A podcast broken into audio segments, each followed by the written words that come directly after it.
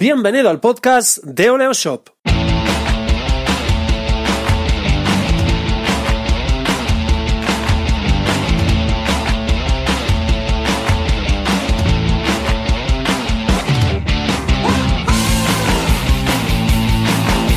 Bienvenido al programa 37 de Oleo Shop Radio, nuestro canal de podcast semanal donde hablamos de e-commerce y marketing online. Soy Raymond Sastre y en los próximos minutos compartiremos contigo nuestra experiencia y nuestros conocimientos, así que sin más dilación, hablemos de marketing online.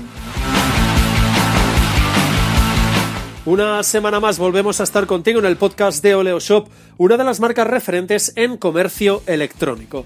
En el programa de esta semana te volvemos a contar una historia, en esta ocasión la de PC Componentes, un buen ejemplo de empresa de casa. La verdad es que un buen título podría ser Cómo liar la parda sin salir de Murcia.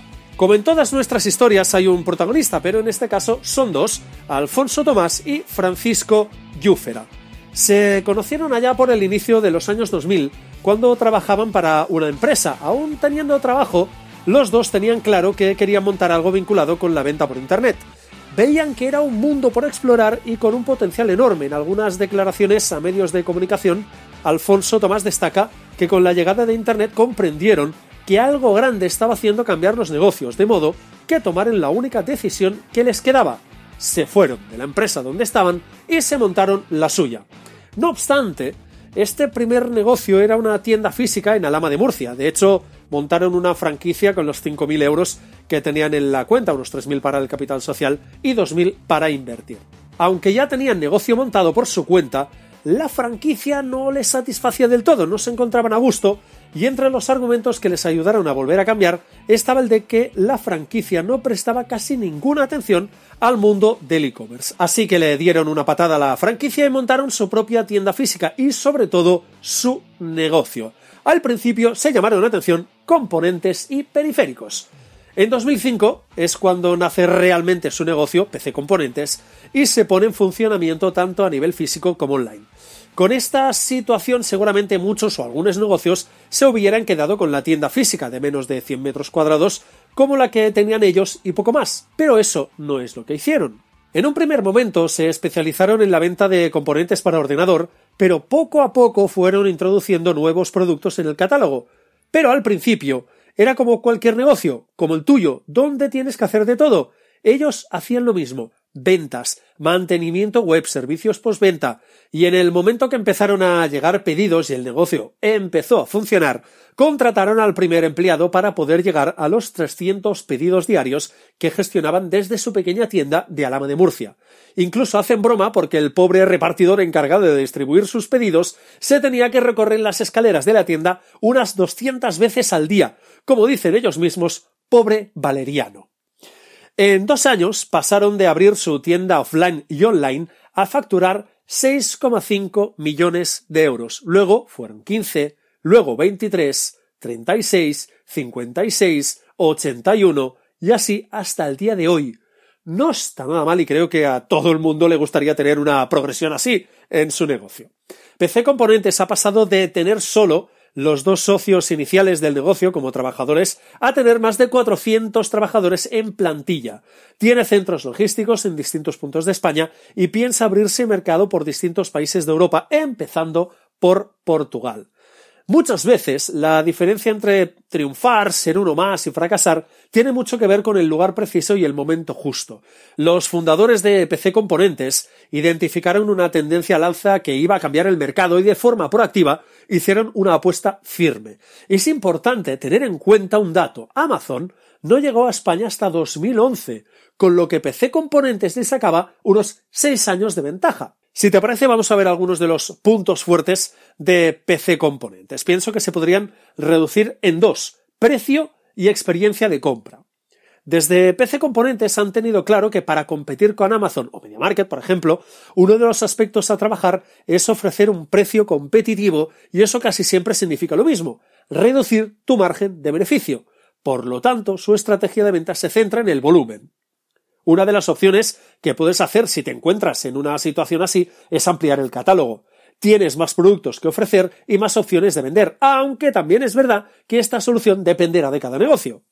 Otro de los puntos fuertes es la venta física online, le podríamos llamar así. Es un concepto extraño que me acabo de inventar, pero es fácil de entender. A ver, empezaron con una tienda física y han abierto otra en Madrid. Su objetivo es que todos los clientes tengan la experiencia que compran en una tienda de barrio de toda la vida. Un valor que siempre genera confianza. Bien, ¿cómo lo consiguen? Para empezar, un asesoramiento omnicanal. La idea que se quiere trasladar es que siempre puedes contar con ellos para ayudarte a montar el ordenador, o bien, y aquí la experiencia mejora, te lo montan ellos mismos. O sea, yo, cliente online, voy a la tienda, si tengo alguna duda siempre me asesoran, y en caso que lo necesite me montan el ordenador que he comprado por piezas. Yo, cliente, ¿eh? Pero vamos un poco más allá. En la tienda de Madrid, por ejemplo, los clientes que vayan pueden comprar y retirar los productos comprados por Internet. Así que PC Componentes intenta que los canales online y offline se mezclen y que cada uno tenga un poco del otro. ¿Qué podemos aprender de la historia de PC Componentes? Unos cuantos puntos. Primero, desde el principio han tenido claro que la venta online era un buen negocio y apostaron por ello. Se podrían haber quedado en una tienda de ordenadores de barrio, pero no lo hicieron. Supieron ver la oportunidad combinando Internet y negocios. Segundo punto a aprender. Como sus inicios fueron de una tienda de barrio cercana, ese espíritu es el que intentan hacer sentir a todos sus clientes. Esa era su experiencia y aprovecharon los conocimientos que tenían. Tercer punto. Han apostado por estar en todos los frentes, es decir, tener una tienda online y tiendas físicas. Los dos mundos les ofrecen distintas ventajas y quieren aprovecharlas todas. Cuarto punto. Vinculado también con el punto anterior. La apertura de tiendas físicas ha sido, podríamos llamarlo, coherente y orgánica. Empezaron con la primera en Alama de Murcia, de donde son los creadores de PC Componentes, y han abierto la segunda en Madrid. Puede que el siguiente paso sea abrirla en Portugal con su expansión internacional. Quinto punto han invertido parte de los ingresos para seguir mejorando. Se han gastado dinero en mejorar la web, el rendimiento y el logo de la marca para mostrar una imagen más moderna. De hecho, para escoger el nuevo logo de PC Componentes se escogieron a 50 clientes para que participaran en el proceso. Sexto punto. Como su margen es poco respecto a cada producto, han ampliado el catálogo. No obstante, no se les ha ido la mano y todos los productos que venden tienen cierta coherencia o tienen coherencia. Es decir, se pueden poner a vender electrónica de todo tipo, pero no venderán, por ejemplo, ropa, comida, ni nada por el estilo. Eso, ¿quién les obligaría? Les obligaría a abrirse camino en un sector nuevo y abriría las puertas a más competencia. Y último punto, saben que los productos tecnológicos requieren en muchas ocasiones de asesoramiento al cliente, por lo que es uno de los puntos fuertes de su negocio a la hora de fidelizar clientes. Acabamos aquí el 37 capítulo del podcast de Oleo Shop, un programa en el que te hemos contado la historia de PC Componentes y como en toda historia siempre se aprenden cosas. Antes de terminar, te recuerdo que tienes cientos de artículos, guías y ebooks totalmente gratis en nuestra página web, las www.oleoshop.com. Puedes escuchar el podcast de Oleoshop Radio en iBox, iTunes y también en SoundCloud.